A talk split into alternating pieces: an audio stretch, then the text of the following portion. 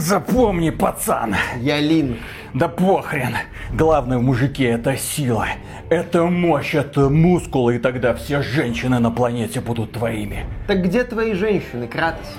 Я просто еще недостаточно подкачался. Пока ты тут качаешься, все женщины уже мои. Ты себя в зеркало видел, дрыщ? У тебя ни бицепсов, ни трицепсов. На дельту смотреть Ай! больно. Я тебе объясняю, что умение работать языком и разнообразие пластиковых игрушек – это гарантированный путь к сердцу любой женщины. Игрушки пластиковые для тупых детей. Ничего, я сейчас еще подкачаюсь. Потом в следующем поколении наброшу терафлопс и вообще тебя уделаю. Все женщины уже точно будут моими. Девчонки, я же вам говорил, что Кратос не придет. Ой, надо подкачаться. Графон! Графон! Графон!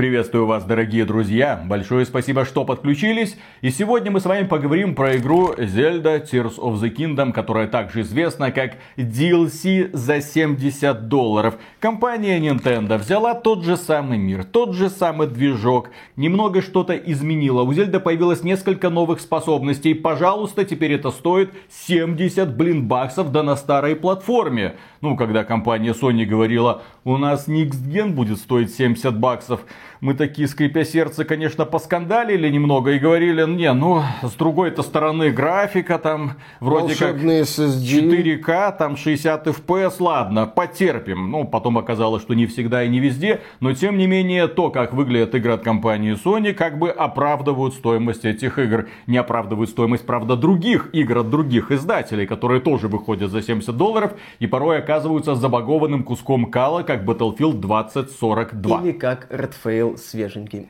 Привет. Естественно. А компания Nintendo решила сыграть в наглую. Новых консолей нет, а Next Gen уже подъехал. Смотрите, то же самое, но теперь за повышенную стоимость. И казалось бы, есть повод издеваться над Nintendo, показывать на нее пальцем и говорить, да что ты себе позволяешь. С другой стороны, невероятные оценки от критиков. Все довольны, все в экстазе. Кроме этого, довольны также игроки, которые просто пропадают в этом мире и говорят, что это да, едва ли не лучше лучшая игра всех времен и народов. При этом эта игра проходится где-то часов за 100 за 200, за 300. В ней контента, ой, простите, это слово неприменимо к играм Nintendo, потому что они стараются делать интересные приключения. Так вот, приключений в Зельде Tears of the Kingdom столько, что не знаешь в принципе, есть ли у них какой-нибудь логический конец. И кроме этого, компания Nintendo позаботилась о том, чтобы игра, несмотря на тот же самый движок, тот же самый плюс-минус мир, тех же самых врагов, по сути, ну, естественно, появились какие-то новые, то же самое оружие, но не совсем.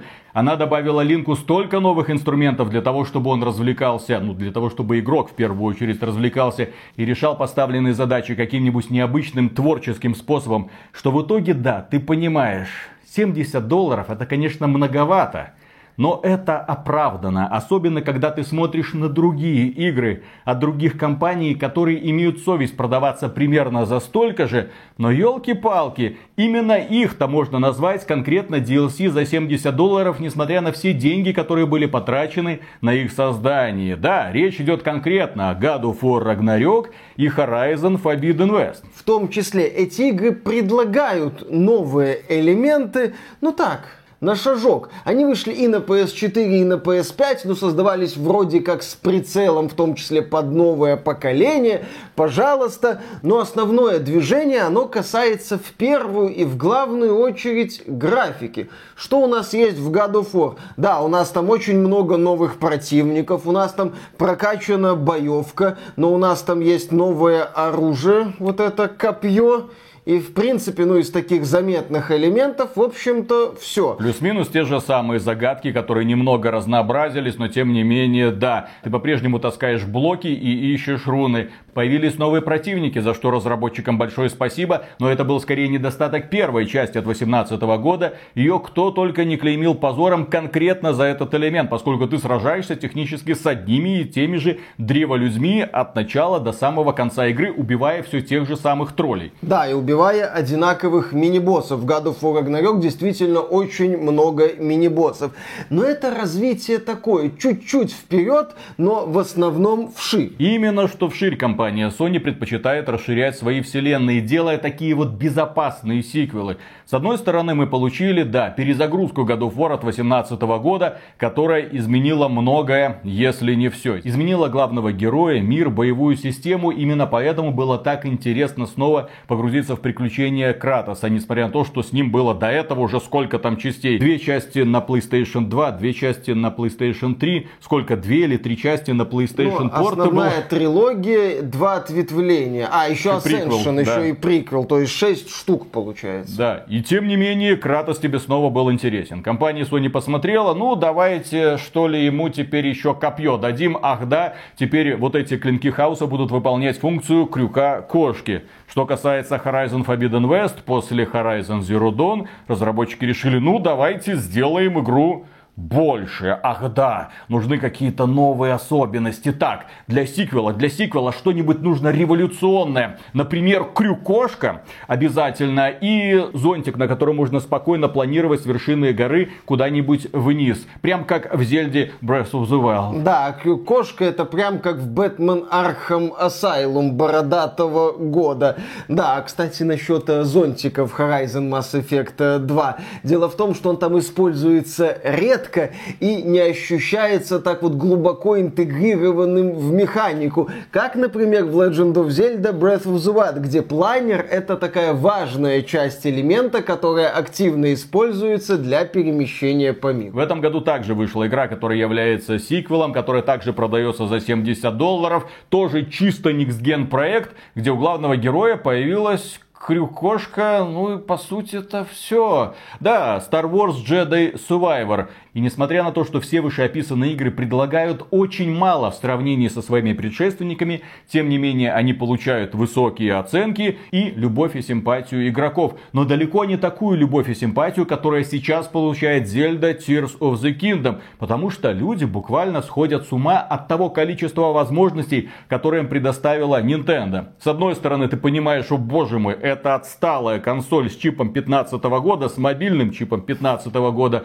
С другой стороны, стороны, блин, да она мне позволяет делать то, что ни одна другая игра от крупного издателя в принципе, на что ни один геймдизайнер из крупной студии не отваживается и не отважится, наверное, никогда. Да, в Legend of Zelda Tears of the Kingdom разработчики попытались дать игроку еще больше возможностей по взаимодействию с элементами окружения. Если в первой части у Линка был набор способностей, ну ему, грубо говоря, давали инструменты, и ты там по-своему решал какие-то задачи. Бомбочка, магнитик, что там еще было? Простой. Заморозка времени, да. да то в этой части, благодаря возможности собирать разные устройства, людям, по сути, дали шанс делать инструменты. Вот перед тобой задача, вот ты из камней, палок и какой-то матери можешь собрать себе инструмент и, в общем-то, решить эту задачу. Да, ты можешь собрать машинку, ты можешь собрать самолетик, ты можешь собрать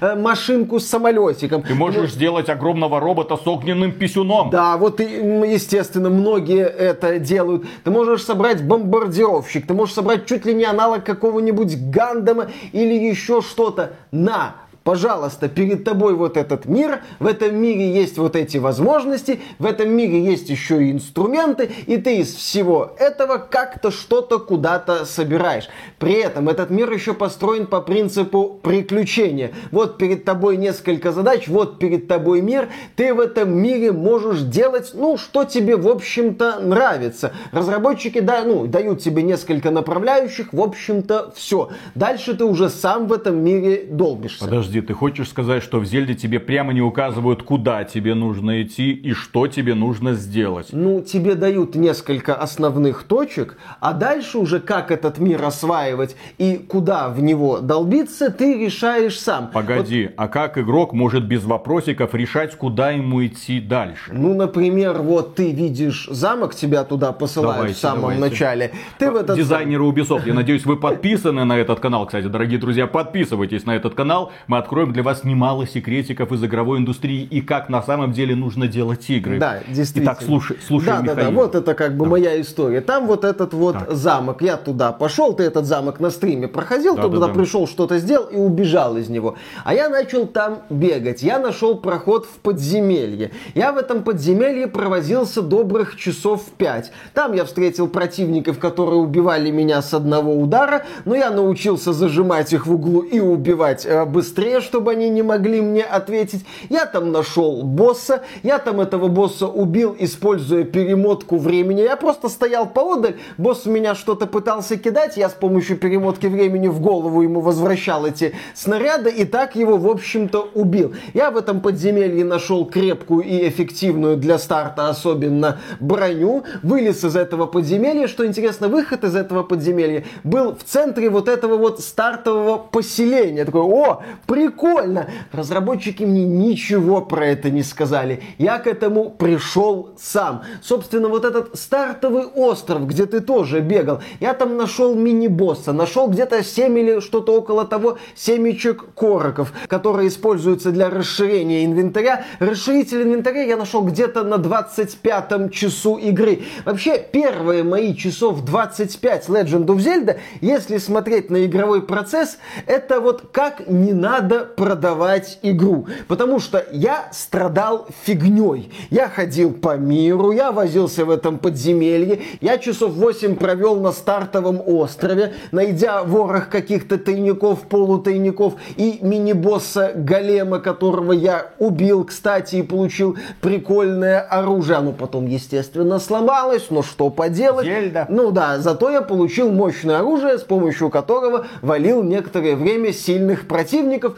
будучи, ну, с малым количеством жизней на старте. То есть это было полезно. Я все время что-то узнаю. Я час мог потратить на то, чтобы взобраться на гору, понять, что на этой горе ничего нету, и полететь на планере на другую гору. Я вот когда играю в Зельду, я получаю то самое приключение. Ведь приключение это не обязательно положительные эмоции. Вот даже если я не путешествовал, но вот Виталик путешествовал, можно у него спросить. Вот скажи, путешествие в другую страну, это всегда прям какой-то бесконечный позитив, как в каком-то простеньком детском мультике? Я отмечу следующее. Если ты путешествуешь с гидом, я был в некоторых таких поездках, это всегда уныло. Потому что так, смотрите, пацаны, Стокгольм. Так, вот этот памятник, вот здесь живет Карлсон, ты ты все, переезжаем дальше Таллин. Ну, ты не успеваешь не насладиться атмосферой, ты не успеваешь понять город, ты вообще не понимаешь, как тут люди живут. Ты делаешь пару фоточек на память, ставишь галочку «Я здесь был», но ты не узнаешь эту страну, ты не понимаешь этих людей. Ты просто несколько часов побегал по этой локации, по известным точкам и ушел. Прям как проходишь игру от Ubisoft. С другой стороны, я несколько месяцев прожил в немецком Хайдельберге. Ну, Гейдельберг по-русски. Прекрасный и уютный город. Вот стоит гора. Интересно, а что на этой горе? Надо на нее забраться. Вот какая-то тропа здоровья, по которой постоянно бегают бегуны. Интересно, смогу ли я повторить этот рекорд?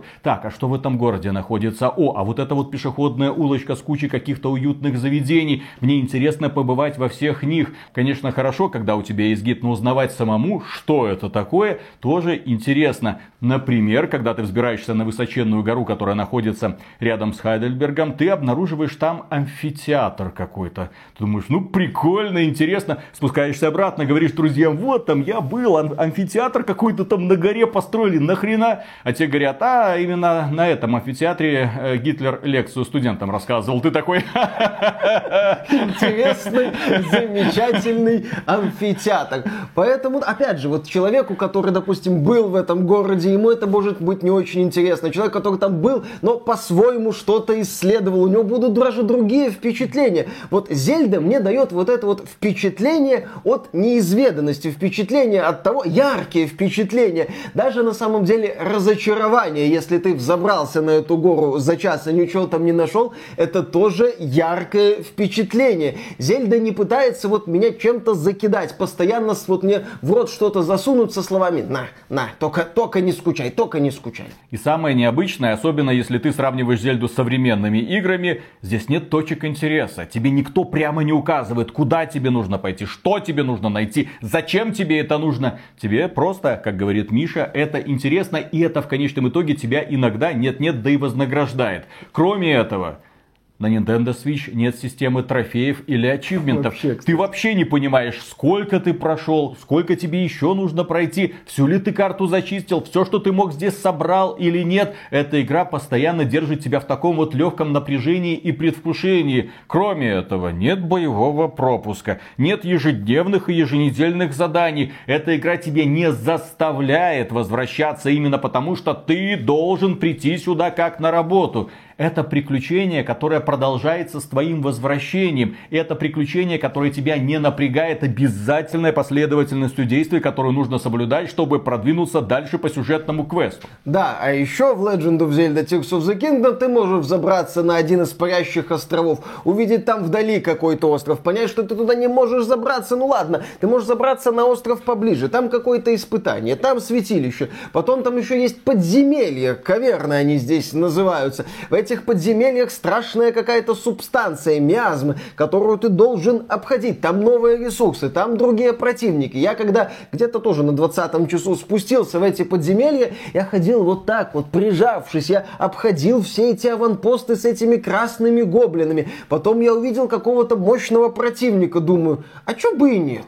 А вот я вдруг у меня получится его убить. И у меня, естественно, не с первой попытки получилось его убить. Я собрал с него ценный лут, в том числе ингредиенты, которые используются для создания крутого оружия. И довольный вылез из этого подземелья, понимая, что я туда еще не один раз вернусь, чтобы набрать там какие-то ресурсы. Там, кстати, есть дополнительные ресурсы. Потом за эти ресурсы можно покупать полезные вещи, в том числе полезную броню. Благодаря своим исследованиям я нашел броню, которая позволяет мне быстрее быстрее карабкаться по поверхностям, что упрощает процесс акробатики. интересно, игра мне что-то дарит. Далеко не всегда. Tears of the Kingdom, как и Breath of the Wild, позволяет тебе вздохнуть, просто побежать по лугу, просто там посмотреть на какой-то пейзаж и поискать вот эти вот святилища. Ты постоянно в моменте. Есть такое вот мнение, что Breath of the Wild это immersive sim пресловутый. То есть игра, которая тебя погружает атмосферой, которая тебя погружает возможностями. Поэтому если если описывать какие-то мои стартовые действия в течение нескольких часов, это что-то в стиле фильма «Знаки», когда появился инопланетянин, покачался на качельках, попрыгал по дому и убежал. Что он делал, непонятно. Вот я тоже буду описывать подземелье, святилище, вот это вот. Тоже набор таких вот странных действий. Но за этими странными действиями, собственно, и скрывается вот это вот приключения. Приключения, в которые мне хочется вернуться, которые мне хочется выдать, которые мне хочется узнать. Приключения, которые таит секреты, до которых мне самому хочется дойти. Я, кстати, например, еще толком не понял, как прокачивать аккумулятор. Там, наверное, где-то в этом мире есть спецторговец. Я его найду. Я его найду. Я нашел главного корока, я найду этого торговца. Я знаю, что мне будет интересно. Еще одна прикольная мысль, которая происходит благодаря ну, силе интернета, скажем так. Я вот когда прохожу какие-то испытания, исследуя мир, я понимаю, что другие люди будут это делать как-то по-другому. Immersive Sim. И, и у меня создается, знаешь, такое странное впечатление, которое мне Кадзима пытался передать в Death Stranding, что я Линк в этом мире, но у меня есть осознание, что в этом мире есть множество других Линков, и каждый из них по-своему этот мир познает. Это очень такое странное ощущение, вот именно на уровне подсознания, на уровне вот восприятия этого мира, которое не за счет игровых каких-то элементов передается, а за счет вот окружающей этой игры атмосферы, в том числе за пределами самой игры. И мне кажется, что новая Зельда, как скальпель, вскрыла нарыв. Вот это главная проблема игровой индустрии последних нескольких лет. С одной стороны, мы видим, что да, мощности консолей выросли. Мы видим, что опытные команды мощности этих консолей умело утилизируют. А с другой стороны, прогресса в геймдизайне нет игры тебя не удивляют. Запуская новую часть God of War, Horizon, Dead Island, да что угодно, ты точно знаешь, что тебя ждет. Да, например, Star Wars Jedi Survivor, который Мише, в принципе, понравился своей главной сюжетной кампании, ты все равно знаешь, что тебя ждет. Потому что у героя, да, базовый набор способностей, и разработчики могут придумывать разные испытания, но они будут те же самыми, ну ладно, здесь стеночка по-другому, там пропрыгал, там кого-нибудь побил, о, новый тип врага, но тем не менее ты в этом мире будешь возюкаться и понимать, что ты это где-то уже делал сто тысяч раз. Крюк-кошка как новая способность, какой-нибудь двойной прыжок, система апгрейдов, которая, кажется, не меняется нигде с Far Cry 3, примерно плюс-минус одна и та же во всех играх в открытом мире, тебя уже ничто не удивляет. И разработчики поэтому стараются тебя удивлять немного по-другому. Например, Например, да, разработчики Horizon Forbidden West в дополнении Burning Shows тебя попытались удивить обнимашками. Да, там есть известная, наверное, вам уже сцена, где Элой обнимается с другим персонажем. И разработчиков эта сцена восхитила. И потом Guerrilla Games даже объяснила, а чем эта сцена настолько выдающаяся. Да, разработчики сообщили, что раньше у них тоже Элой с кем-то там да обнималась, но на этот раз они решили превзойти сами себя, для того, чтобы это все смотрелось максимально естественно, чтобы руки не проваливались в тело и другие объекты, чтобы это выглядело так же естественно, как в фильмах. Они хотели добиться кинематографического качества. И с одной стороны, там можно поаплодировать, ребята, вы молодцы, все классно. С другой стороны, а на что используются ресурсы, выданные разработчикам? Если они используются для того, чтобы просто создавать кинематографические сцены в игре с откровенно плохим сценарием и неинтересными героями, то может не надо делать такие сцены, а лучше сконцентрироваться на чем-то другом. Кстати, насчет идей визуализации и геймдизайна. Мы тут упоминали проект Dead Island, который в палате меры весов находится рядом со словом «стандартная игра», которая от первой части отличается, ну, эффектной системой расчленения, в котором даже крюка кошки нет, в котором нет паркура. Это просто зомби-молотильня. Но в этой просто зомби-молотильне есть одна сцена, вызвавшая тоже восхищение у некоторых знающих и разбирающихся в индустрии людей. Дело в том, что в одной постановочной сцене персонажи передают пистолет друг другу. И вот эта передача пистолета, как такого отдельного объекта, сделана прям восхитительно, прям правильно, прям вот по уму. Но дело в том, что в компьютерных играх очень сложно в принципе сделать взаимодействие человека, которое снимается через мокап с виртуальным объектом, которого на самом деле не существует. И очень сложно сделать передачу этого объекта от одного персонажа к другому. Но, тем не менее, разработчики сказали, о, была проделана невероятная работа, там вручную сидели, пыхтели. И да, Dead Island выглядит хорошо. Оптимизирован, на удивление, тоже замечательно. Но при этом, с геймплейной точки зрения, это ординарный проект. В него неинтересно играть. Ну, то есть, если вы хотели зомби-молотилку, вы получите зомби-молотилку и ничего сверх. В то же время новые технологии должны стимулировать разработчиков не только новую графику наворачивать, не только трассировкой лучей решать поставленные задачи, но в том числе добавлять те функции в геймдизайн, которые раньше были невозможны. Как мы уже много раз говорили, хорошо, в каких играх вас в последнее время удивлял искусственный интеллект? Какие игры вас удивляли интерактивностью или взаимодействием с объектом на физическом уровне? Да, инди-проекты такие есть. А крупные компании вас чем-нибудь похожим когда-нибудь, в принципе, в этом году, в прошлом году удивляли? По-моему, нет. Elden Ring. Elden Ring, но это совсем другое, вот мягко именно, говоря. это те же японцы, это другой подход к открытому миру. И у нас вот эта вот святая троица, ну, четверица, если две части Зельды посчитать. Это Skyrim, это Elden Ring и вот Зельда, две штуки. И мы снова и снова вот к этим играм возвращаемся. И снова возвращаясь к Elden Ring, конечно, стоит вспомнить, что он вышел в один год с God of War Ragnarok. God of War Ragnarok намного богаче и намного дороже он сделал куда большими профессионалами. God of War прекрасно оптимизирован. Но по какой-то причине людям было абсолютно насрать, как там проходятся какие-то боссы в God of War. Ну, есть ролики на ютубе и довольно популярные, где люди убивают на уровне сложности Give Me God of War главную вот эту мега-валькирию дополнительного босса, такого супер прям финального. Я этого босса убивал, к своему стыду, всего лишь на третьей, по-моему, нормальной сложности. Мне, так сказать, хватило. Босс очень сложный. У него огромное количество навыков и приемов я считаю этого босса более сложным и более увлекательным, чем Молению. Но вот Моление из Elden Ring, тоже, кстати, второстепенный босс, стало чуть ли не элементом игровой культуры. Про нее говорят, про способы ее убийства говорят, про различные извращенные способы убийства Молении говорят. Персонаж Me Solo, который убивал ее голым с горшком на голове, стал своего рода легендой среди среди игроков.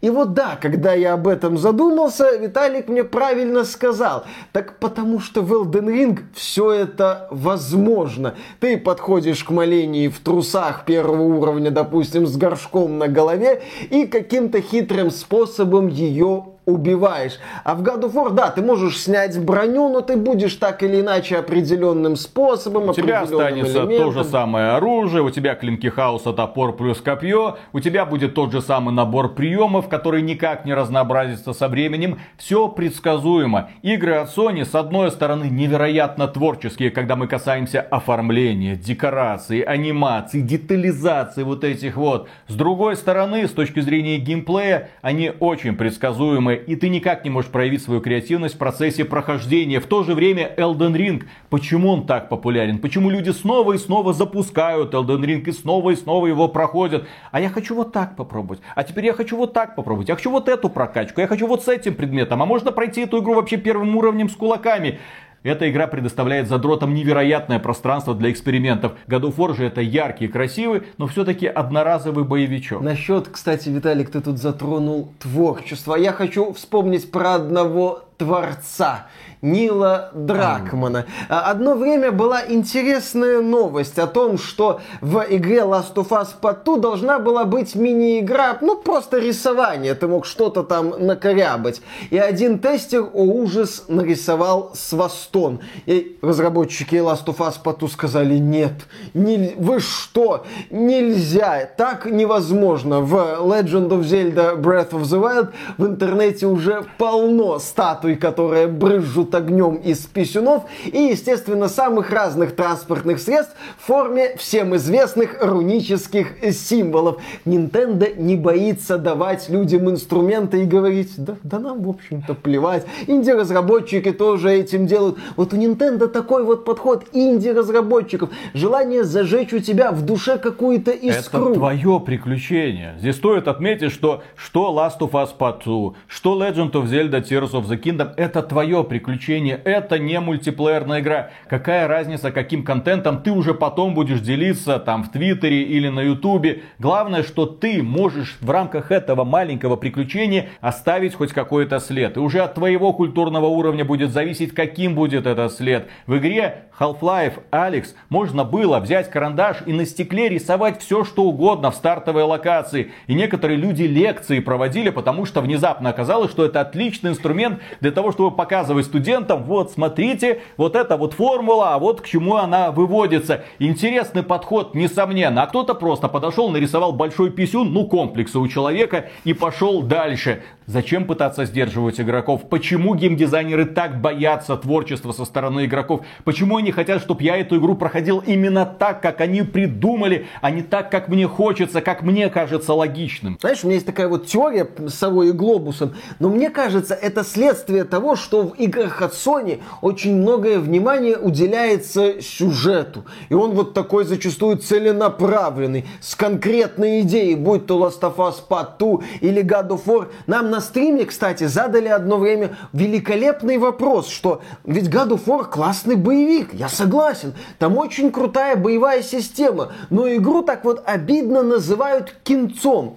потому что Sony очень много внимания уделяет этому самому кинцу, при этом это кинцо зачастую душное, зачастую скучное, зачастую с сомнительными идеями, но эти идеи разработчики пытаются вбить тебе в голову просто, говорят, посмотри, мы тут напридумывали крутейший сюжет. Мы потратили десятки, если не сотни миллионов долларов для того, чтобы тебе этот сюжет подать.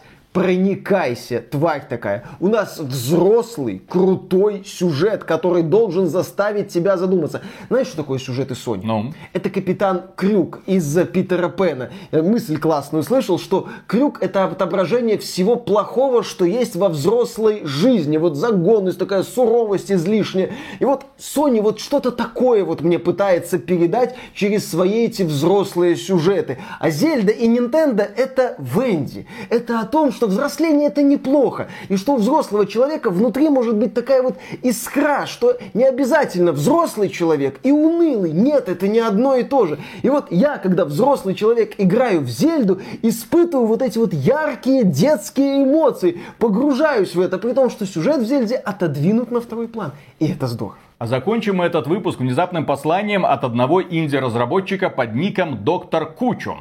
Да, он известен тем, что сделал одну игру за 10 лет, которая называется Moons of Darsalon. Конечно, он не супер опытный геймдизайнер. Конечно, его имя не гремит во всех интернетах. Но он геймер в первую очередь. Он отметил, на мой взгляд, видеоигра должна предлагать вызов. Что-то, что вы захотите переиграть, чтобы увидеть, как улучшились ваши навыки. Собственно, в этом и заключается удовольствие от видеоигр. Но современная игровая экосистема создает очень большую группу игроков, которые воспринимают эти аспекты эффекты как негативные. Если они падают с обрыва, они хотят контрольную точку на вершине обрыва. Если враг стреляет пулей, а они не делают абсолютно ничего, чтобы избежать пули, они жалуются на сложность. Если им приходится повторять уровень, потому что они умерли из-за того, что играли без всякой осторожности и внимательности, они восклицают «Мне теперь все повторять». По сути, этим игрокам не нужна видеоигра. Им нужна симуляция видеоигры. Что-то, что вроде бы предлагает вызов, но на самом деле является идеально сбалансированной системой, так что никто и никогда не чувствует разочарования.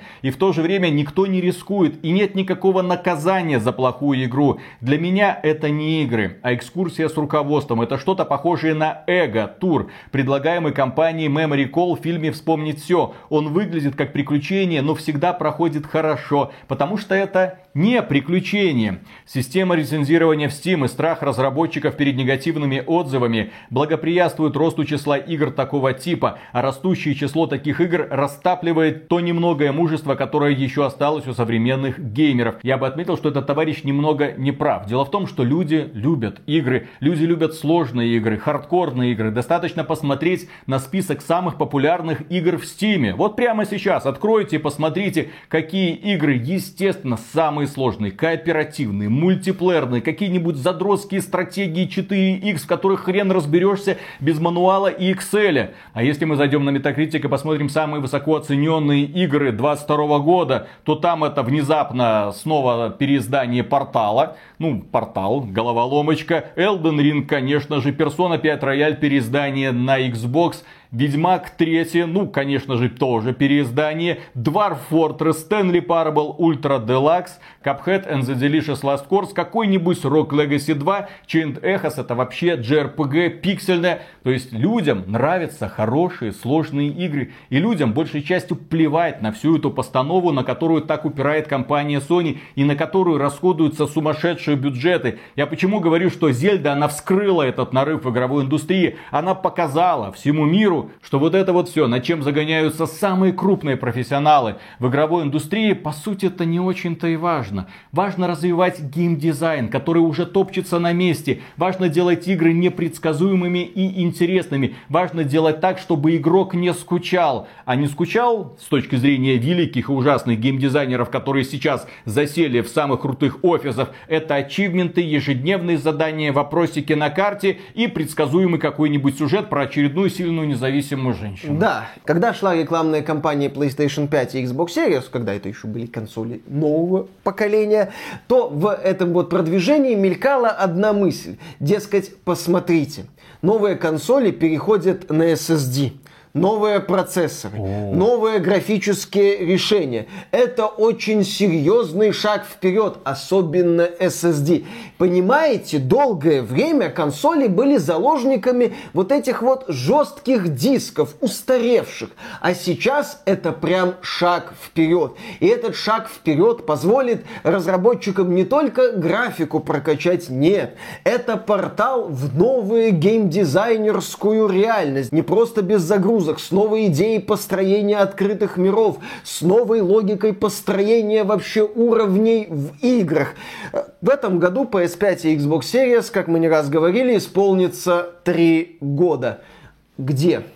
Где вот этот вот портал? Покажите. Я, наверное, не туда вошел. Я не туда, может быть, смотрю. Потому что деревенский нужник это не портал, а западная игровая AAA индустрия мне этот самый нужник, точнее его содержимое регулярно показывает. Почему сегодня в 2023 году игрой нового поколения в плане взаимодействия между героем и миром оказывается проект, который вышел на Nintendo Switch. Nintendo не просто поколение консолей не сменила, она даже Switch Pro не выпускала и сделала игру нового поколения.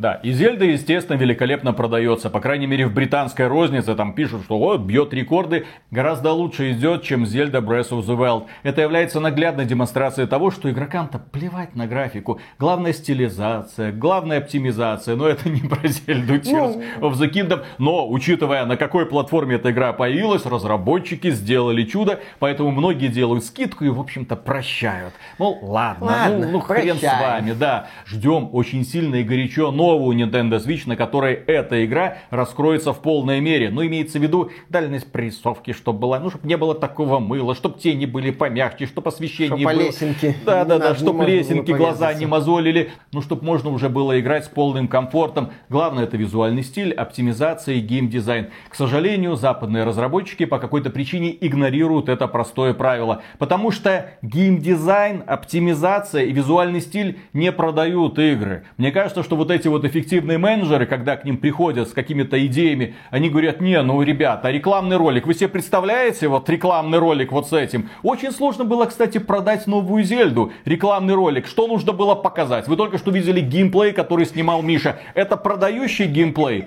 Благодаря этому геймплею вы побежите, покупаете эту Зельду. Нет, конечно же. А нужно, чтобы была крутая анимация, вот это освещение, детальность там всех в мясо. Для того, чтобы, естественно, впечатлить тех самых игроков, которые которые привыкли уже не в игры играть, а получать суррогат игры, где они чувствуют себя героями, потому что им уже прописали роль героев, где для того, чтобы убивать противников, достаточно нажать X Press X to Win, естественно, где ты уже не игрок, а просто зритель, интерактивный зритель. Ты порой принимаешь какие-то решения, но большей частью ты зритель, потому что игра за рамки кинца не выходит. И будем надеяться, как, впрочем, мы надеялись и в 2017 году, когда вышла Zelda Breath of the Wild, когда мы были восхищены тем, что на такой платформе можно создать настолько интерактивный мир с такой свободой, Будем надеяться, что это как-то повлияет на других разработчиков, которые расправят плечи, прибегут к эффективным менеджерам и скажут, ну вот, давайте Можно сделаем что-то похожее или даже лучше. Зельду с крутой графикой, ну давайте. Но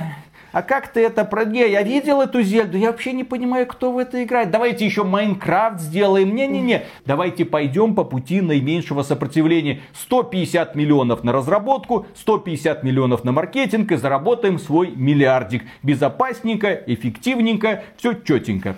У нас что, зря Мукап студия простаивает? А ну, быстро разделся, нацепил этот костюм для Мукапа и пошел со всеми обниматься. Хотя, знаешь, можно обниматься без костюма Это Калифорния. Да, да, да, тут у нас жарко.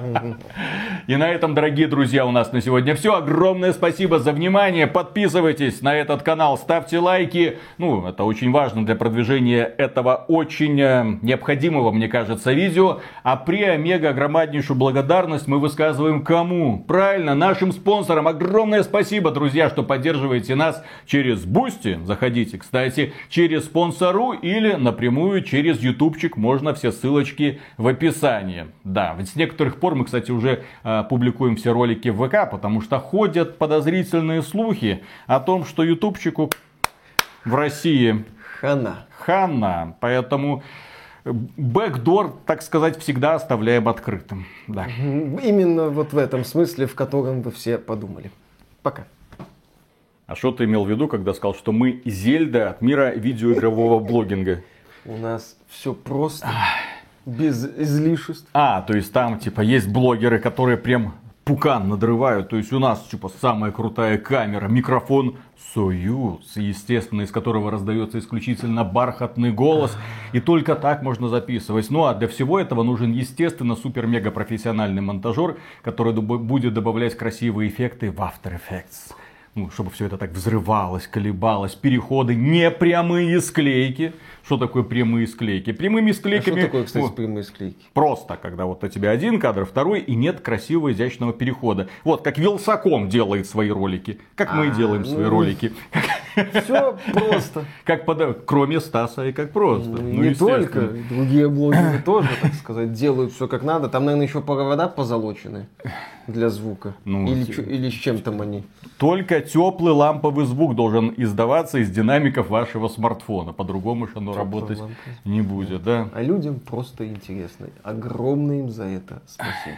Да, потому что гораздо важнее не форма, а, а содержание, глубокий внутренний мир. Очень, очень глубокий. Очень глубокий, да. В случае с Михаилом, да, да. жена с ее стропоном не раз проверяла. Бесконечно глубоко. Если что, его жена. Конечно. Важное, очень важное уточнение. Так, раз, два, три.